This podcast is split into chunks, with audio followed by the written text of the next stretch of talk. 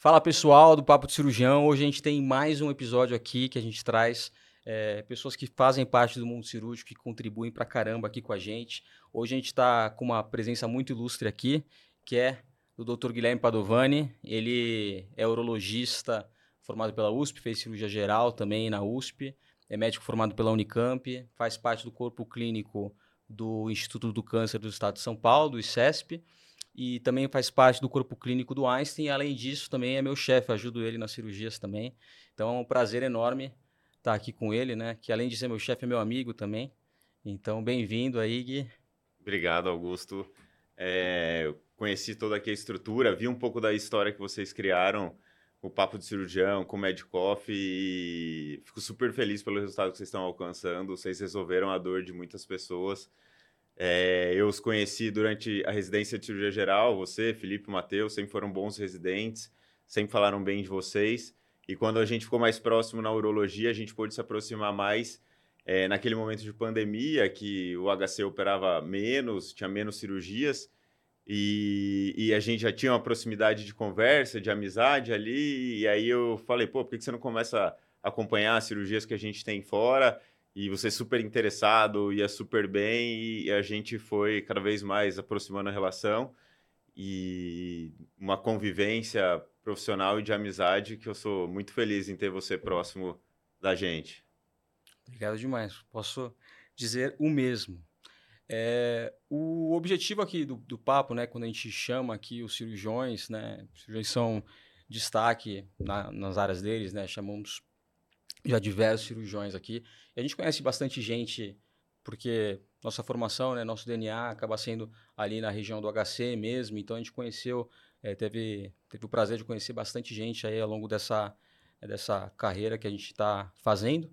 Então a gente chama aqui é, os especialistas para passar um pouquinho a visão é, depois de uma certa quilometragem, né? Assim, que pessoas que já estão numa carreira indo em direção a uma carreira já de, de médico sênior mesmo, né? Assim, médico que já tem um consultório particular bacana, que já fazem ali, é, participam de serviços grandes e muita gente tem dúvida de a dificuldade que é quais são os aspectos importantes que devem ser levados em consideração para construir uma carreira com esse perfil. E daí eu montei aqui uma série de dúvidas que a gente tem para desde o comecinho contar uma história desde desde que tudo começou. Então a primeira pergunta mais óbvia é por que urologia? Por que, que você escolheu fazer urologia? É, eu, eu acho que urologia, né, dentre, eu sempre tive, a, a, gostei das, das especialidades cirúrgicas, e até especialidades cirúrgicas é, que não necessariamente você precisasse fazer cirurgia geral antes, então, assim, ortopedia, ginecologia, sempre tive interesse. E a urologia, eu acho que é, o que eu vi de interessante na urologia era que é uma, é uma uh, especialidade muito eclética. Então, eclética desde a idade dos pacientes que você vai atender. Então, você atende recém-nascido, você atende criança, você atende adolescente, você atende adulto, adulto jovem e você atende a terceira idade. Então, o, o perfil do paciente que você atende é muito amplo. Você atende homem, você atende mulher, você atende paciente é, com problema clínico você tem que seguir, você tem que acompanhar e você, claro, você tem muito paciente cirúrgico também. Dentre as cirurgias, também a variedade das possibilidades é, técnicas também é muito ampla. Então, você tem desde cirurgias corriqueiras e simples, ambulatoriais, como uma vasectomia, uma circuncisão. Você tem cirurgias que você requer o uso do microscópio, como reversão de vasectomia, cirurgia de varicocele.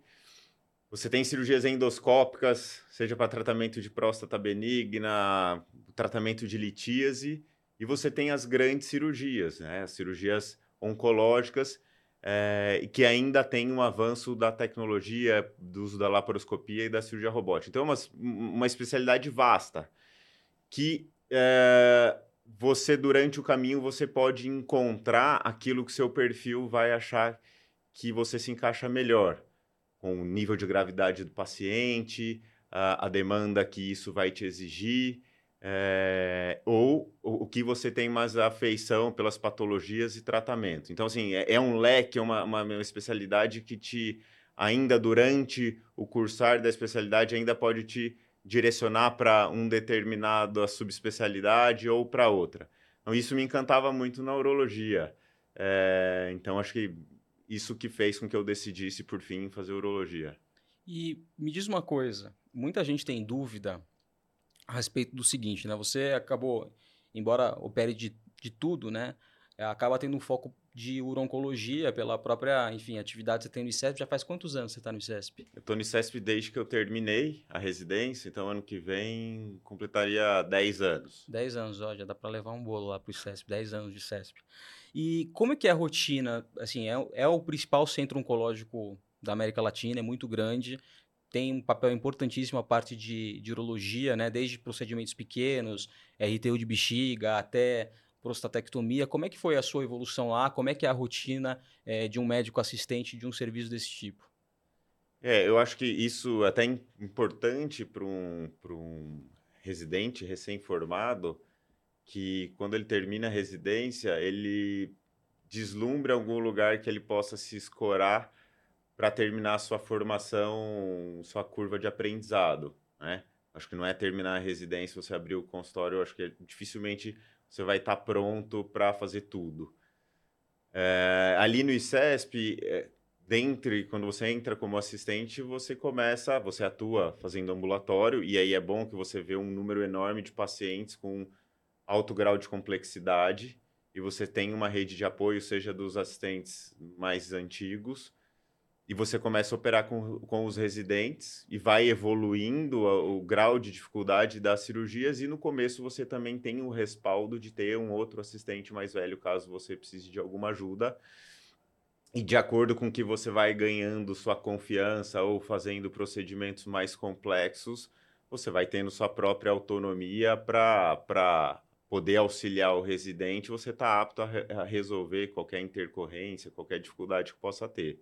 Então, acho que é uma evolução natural, mas acho que vale muito da sua própria percepção e você tem que ter isso na sua mente de que passo a passo, ano a ano, você tem que buscar evoluir naquilo que você acha que ainda não está seguro para fazer.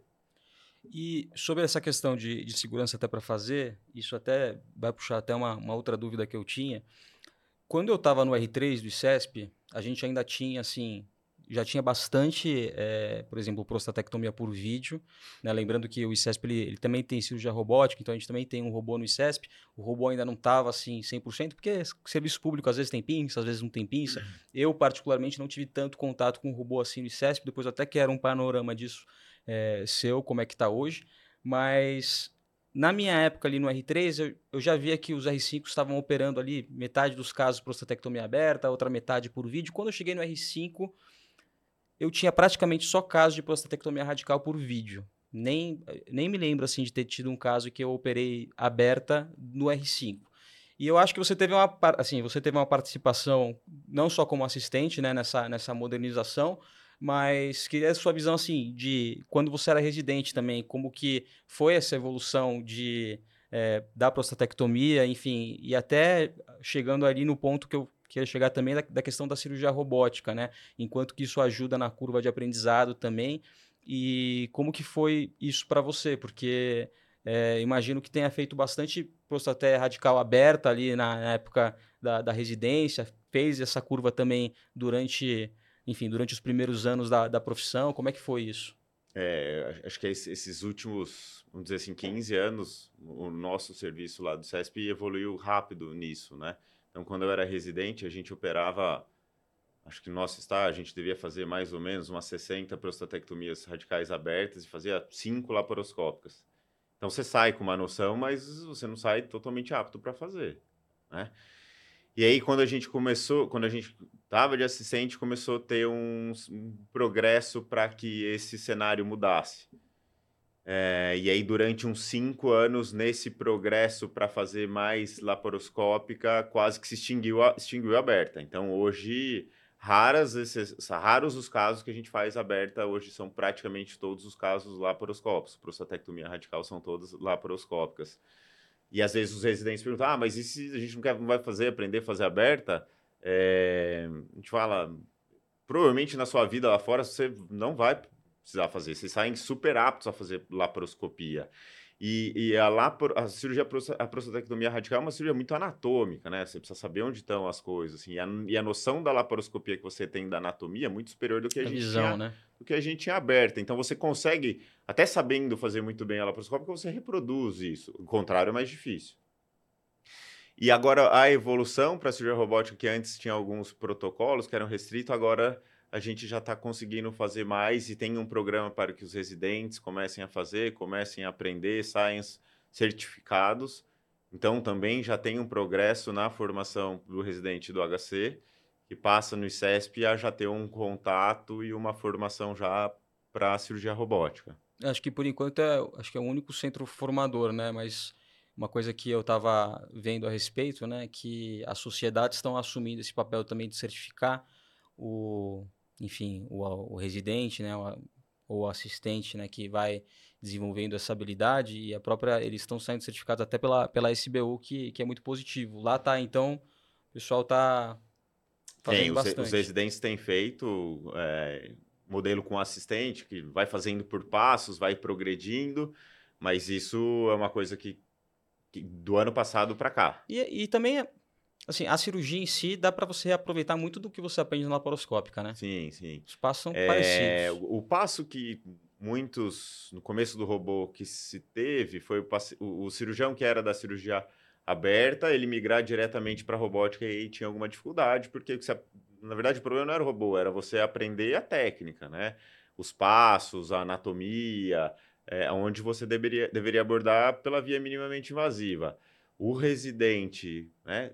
Os que estão em formação que aprende a fazer muito bem por laparoscopia, a hora que vai para o robô é questão de aprender só os comandos ali, mas a, a, a, cirurgia em si fica mais fácil se o cara já veio da laparoscopia. Então, é, quem teve, quem tem o aprendizado da prostatectomia laparoscópica, o passo para o robô fica muito mais curto. E em relação também ainda ao robô, né, que eu acho que é uma coisa que dá muita dúvida, principalmente para até para residente de cirurgia que não tem contato nenhum com o robô, é, o que, que você acha que vale a pena, assim, por exemplo, eu quando eu comecei a, a ajudar nas cirurgias, né, eu estava fazendo a minha certificação robótica, fiz no, no Samaritano a minha certificação em robótica. Eu acho que, assim, para um, um auxiliar que está começando a ajudar em cirurgia robótica, você que, enfim, está no console o tempo inteiro, o que, que você acha que vale a pena, assim, de dica, assim, para comportamento mesmo, assim? O que, que você consegue elencar aí para o pessoal ficar atento quando estiver auxiliando numa cirurgia robótica, entrando as primeiras vezes, que isso pode, pode gerar um pouco de confusão. É, eu, particular, particularmente a minha história, eu comecei, então assim, eu já estava aprendendo, estava fazendo laparoscopia e comecei a entrar na cirurgia robótica como auxiliar, sem ter uma cancha de cirurgião de console. Uh, e vi, ajudei muita cirurgia, muita cirurgia. E eu acho que eu só melhorei como assistente de mesa, de, de do auxiliar que está em campo, quando realmente eu aprendi a fazer a cirurgia. Porque você real, quando você seja por laparoscopia seja robótica, quando você entende os passos, o que está acontecendo e o que, que, o, que, que o cirurgião pode sofrer naquele momento, é que você se antevê e você, e você consegue ajudar melhor. Então, qualquer cirurgia que você vai auxiliar, é, se você sabe o que, que é a cirurgia, quais são as dificuldades naquele momento, você consegue ajudar muito melhor. Então, acho que isso, isso é, é fato, assim. E se você faz uma cirurgia é, a, a, a, cirurgia, a prostatectomia laparoscópica, você auxiliar, você vai auxiliar bem, porque você sabe ali o que, que é a dificuldade. E na minha época, o, a certificação da robótica era muito restrita aos hospitais, né? Quem controlava, quem ia ser liberado pela empresa para fazer eram os hospitais. Então você tinha que ter um certo vínculo com o hospital, o hospital investir em você, achar que você fosse seria certificado e traria os pacientes para operar. Então, o modelo era esse: você, o hospital te bancava, você fazia certificação, e aí os primeiros casos você fazia com o Proctor, e aí quando você via que você estava é, dono, da, dono da situação, quando você era capaz de fazer, você acabava fazendo sozinho. Nesse tempo houve uma certa mudança, então hoje tem inúmeros cursos de pós-graduação dos hospitais, hoje você tem alguns. É, é, planejamento, treinamentos de fellow também, que as pessoas acabam sendo certificadas. Então, hoje, não, esse não é a única via. Então, você tem várias formas de acabar se formando, indo para fora, enfim. Hoje tá mais. É, tem mais opções para a pessoa que quiser se certificar em cirurgia robótica para fazer e, e, e tá apto. E era um monopólio basicamente da, da Intuitive, né, do, do Da Vinci, né, do, do aparelho mais difundido, não só no Brasil, né, no mundo inteiro. E agora tem alguns concorrentes, né? Queria que você passasse também algum panorama de como você observa isso, como que está sendo a entrada nos hospitais, vai precisar de uma certificação para cada, em que pé que está isso? É, a ideia das novas plataformas é que reduzir o custo, que ainda as cirurgias robóticas ela não, não estão no rol da ANS, então isso de alguma forma alguém tem que uh, pagar essa diferença, seja o hospital, seja o paciente ou a fonte pagadora, os convênios. E a ideia dessas novas plataformas é tentar deixar isso mais barato. Então, são plataformas que, talvez com algum menos recurso, que talvez para o cirurgião que tem o recurso do Da Vinci ele tenha que se adaptar, e que ele requer algum treinamento mais de curta duração que você só aprenda que os comandos são um pouco, um pouco diferentes, que você tem que fazer um docking um pouco diferente, mas a cirurgia é a mesma. Então, talvez os hospitais que tenham vai oferecer um treinamento de curta duração uhum. para esse cirurgião que quiser fazer nessas plataformas. Não, beleza.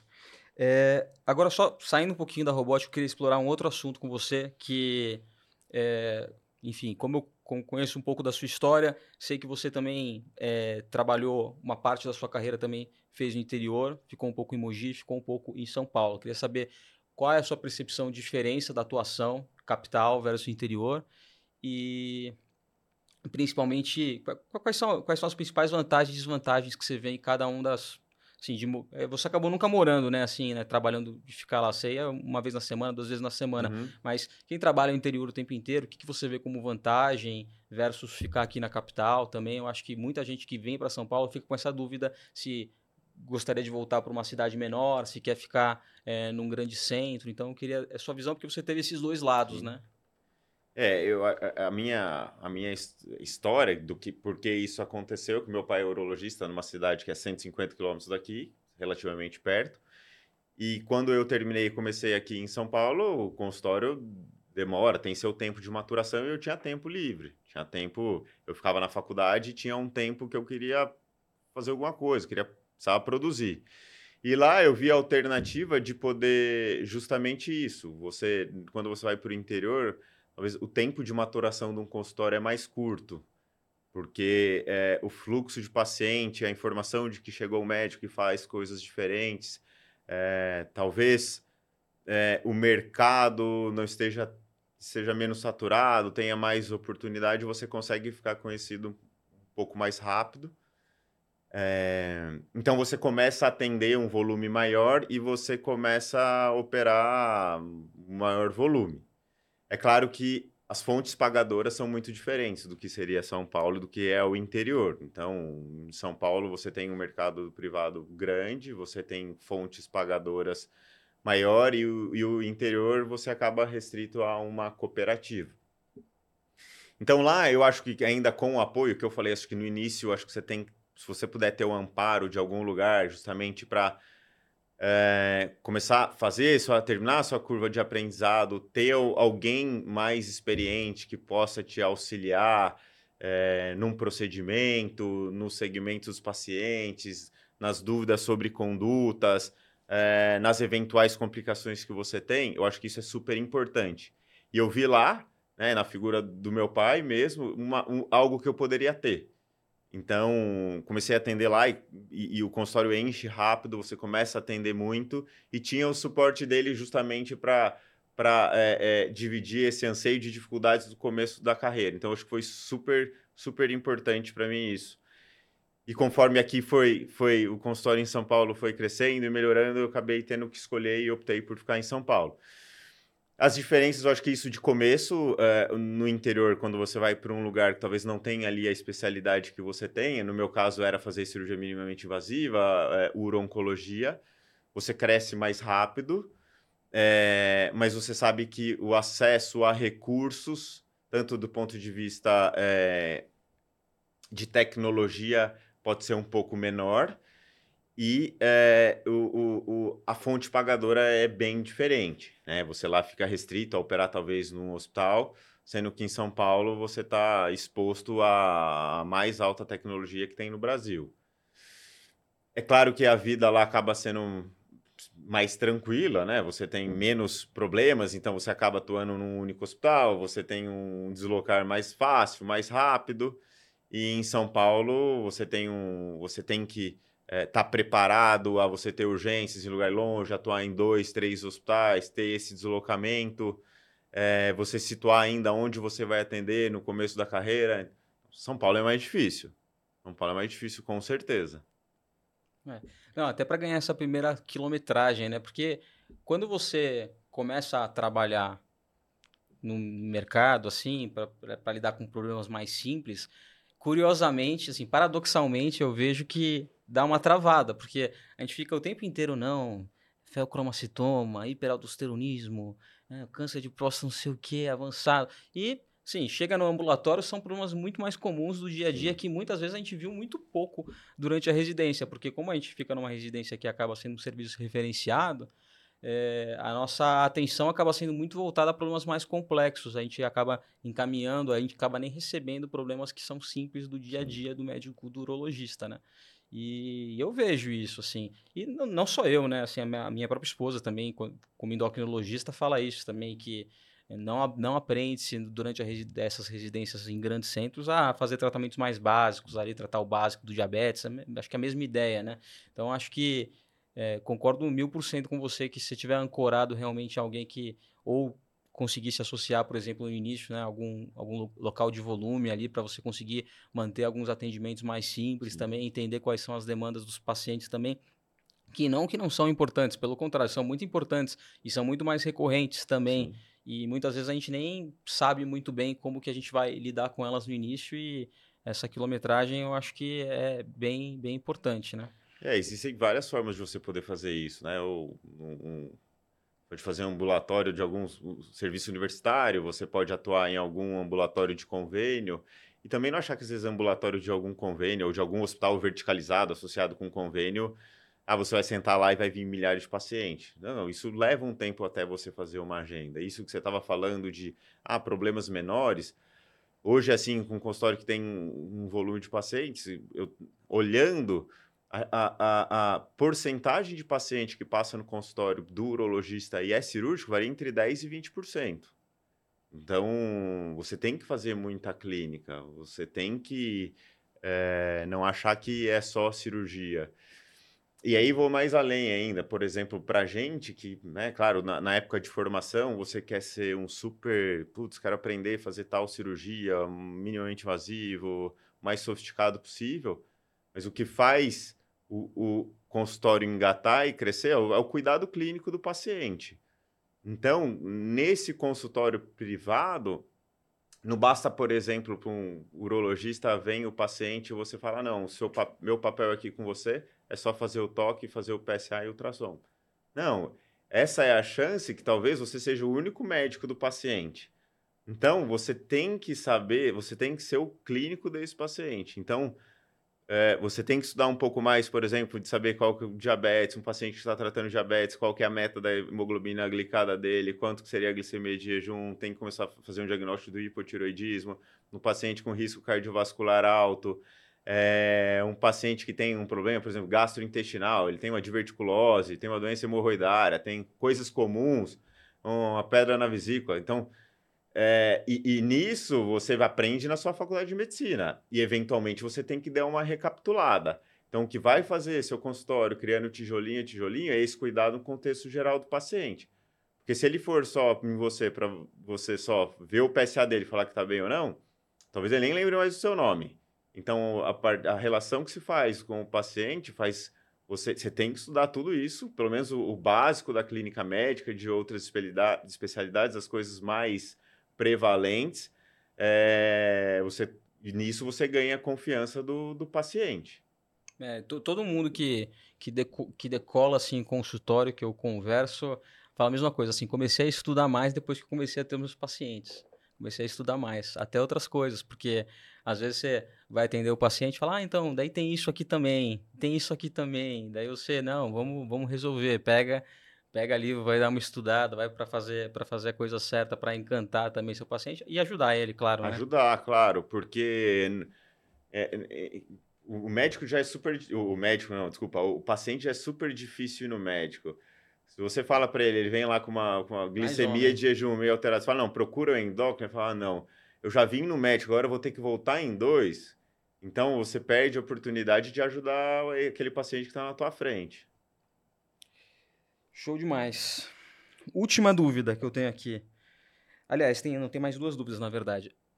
O ICESP, você acha que você fazer parte, por exemplo, do ICESP ajudou você também a engatar um pouco no consultório em São Paulo? Você acha que são coisas assim que andam em paralelo, que não tem tanta relação?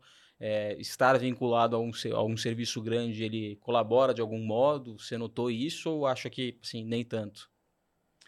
É, eu acho que isso não é uma regra, vai muito de pessoa para pessoa. É... No meu caso, eu acho que o ICES me ajudou a criar relações lá com colegas. Então, com colegas de outras especialidades, é, os quais a gente trocava figurinhas, seja de pacientes de lá ou pacientes de fora, que você pode criar uma rede de é, encaminhamento de pacientes, assim. E tem algumas pessoas que podem, enfim, de alguma forma, é, se engajar no meio das sociedades, procurar dar mais aula e fazer com que isso acaba refletindo no seu consultório.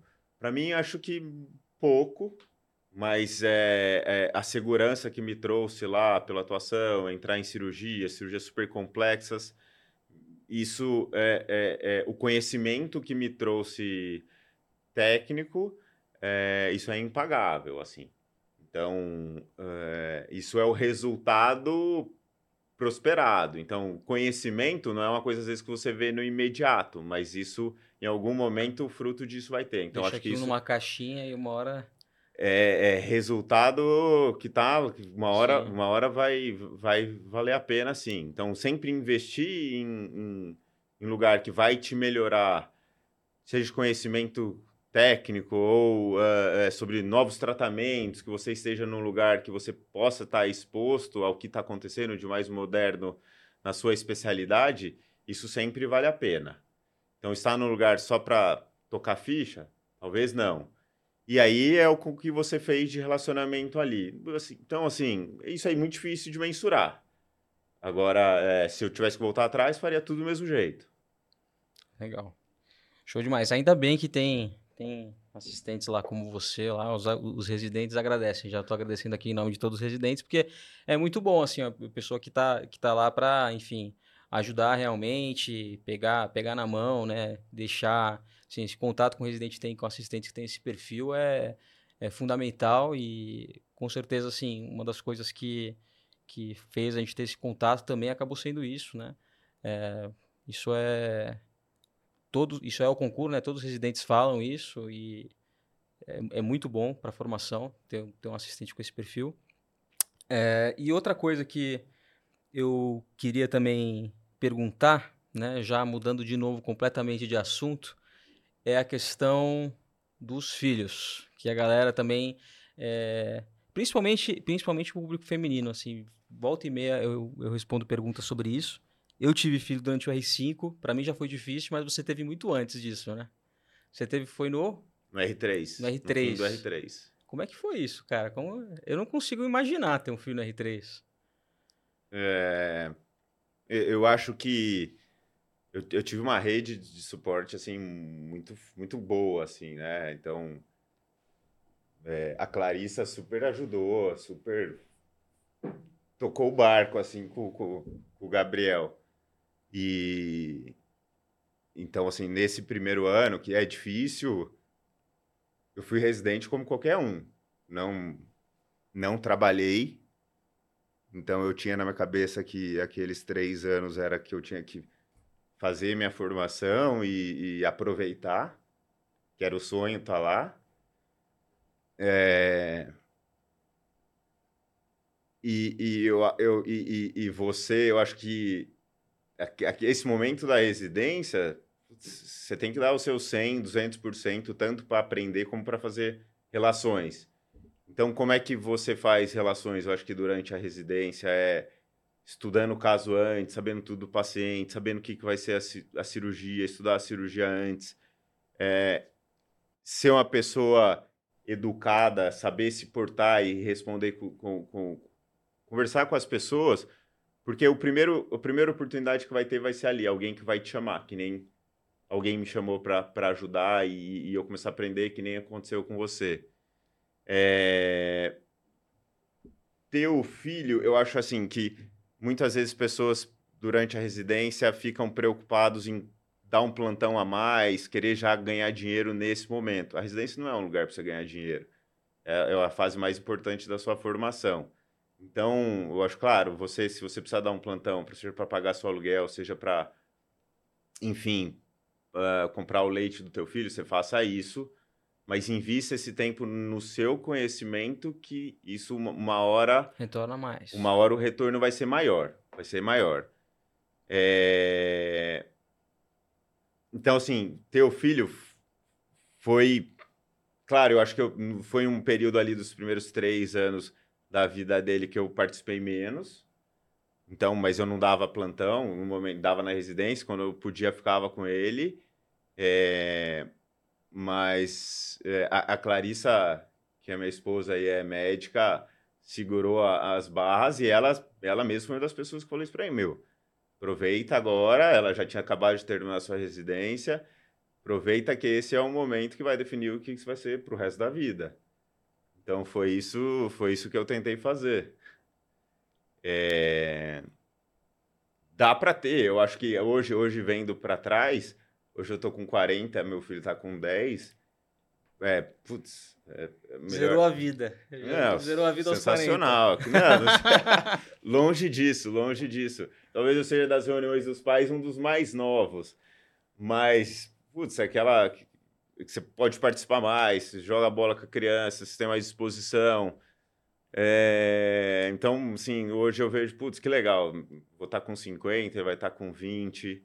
É, não é fácil, acho que talvez é, esperar terminar a residência, mas aí você também começa naquele negócio, tipo, não, deixa eu estabilizar a minha, minha é, carreira Estados profissional. Unidos é muito comum ter, ter, filho durante a residência. Aqui é muito menos, porque tem essas questões mesmo das restrições da própria residência, né? Eu acho que é a questão é suporte mesmo, né? Eu acho você que tem sim. a possibilidade de suporte, vai em frente, mas... É, e para a mulher tem a questão daquele momento que ela vai ter que, né, algum momento no fim da gestação ou no começo, é, a criança é totalmente dependente dela. Então, durante a residência, para a mulher, ela vai ter que congelar um certo período. É. Mas isso nunca vai ter, nunca vai ter momento perfeito, ideal. Não, isso. Eu falo para Mariana, Mariana queria não, quero fazer o doutorado, quero fazer, pô, vai, vai virar presidente do Brasil, ainda a gente não vai ter filho. As coisas, a vida acontece enquanto a gente está ali fazendo vai ter, planos. Aí você vai terminar a residência e vai falar, não, agora eu quero fazer um fellow, vou esperar para ter. Não, agora eu quero estar tá com o consultório bem engatado, é. isso vai demorar. Não, agora quando eu comprar não sei o quê, quando eu estiver assim financeiramente. Então, assim, o momento da escolha. Não vai chegar o momento perfeito, não vai chegar nunca, né? É, é bem difícil escolher. Mas foi. Deu tudo certo, deu tudo certo. Mas sozinho ninguém consegue nada. Então, tem que ter, tem que ter, assim, ter, o mais importante é você escolher é, com quem você está casado.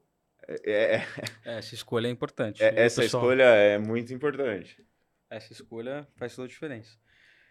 Vamos terminar então. Eu, eu gosto de perguntar para a galera, nem falei que eu ia perguntar isso, hein? Mas um livro que você recomendaria aí pessoal, fora, fora da medicina aí, para quem se, se conectou com as suas ideias, com o seu jeito de ser, o que, que você gostou de ler?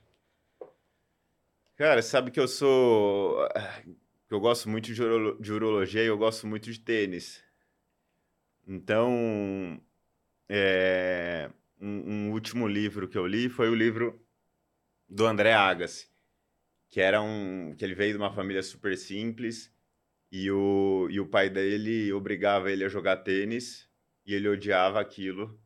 Ele, ele, o pai dele tinha um canhão de bola que ele falava aquele dragão maldito que fica cuspindo bola e ele tinha que, que bater. E durante a vida dele, ele teve várias dificuldades, essa, essa dificuldade de relacionamento com o pai.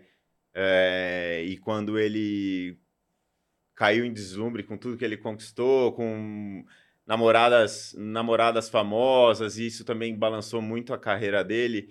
Então é um, é um, é um livro para quem gosta de esporte e desses altos e baixos e dificuldades da vida, eu, eu recomendo. Eu adorei esse livro e acho que vale a pena ler para quem gosta de tênis, principalmente.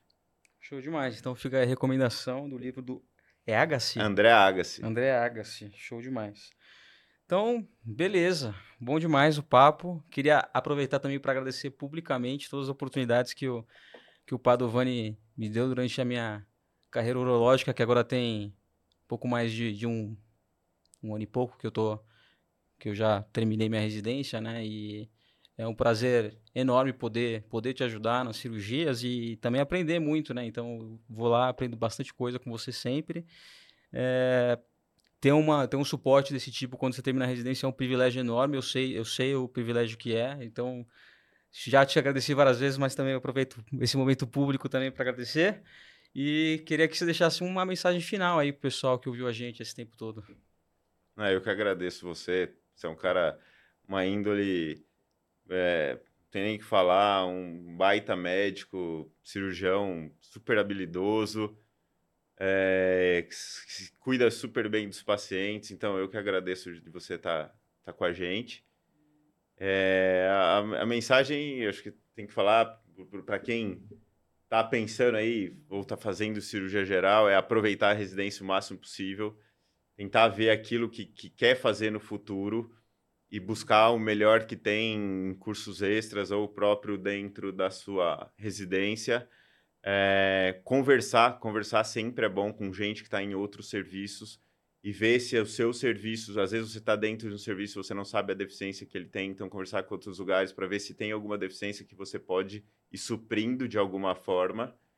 É, e não esquecer que você é médico do paciente como um todo. Então, seja o super especialista no que você quiser saber, mas é, não deixe de estudar todo o resto e cuide do paciente como um todo, que é, é, isso vai ser retribuído de alguma forma para você. Bom demais. Valeu, Gui. Obrigadão, um obrigadão pela participação.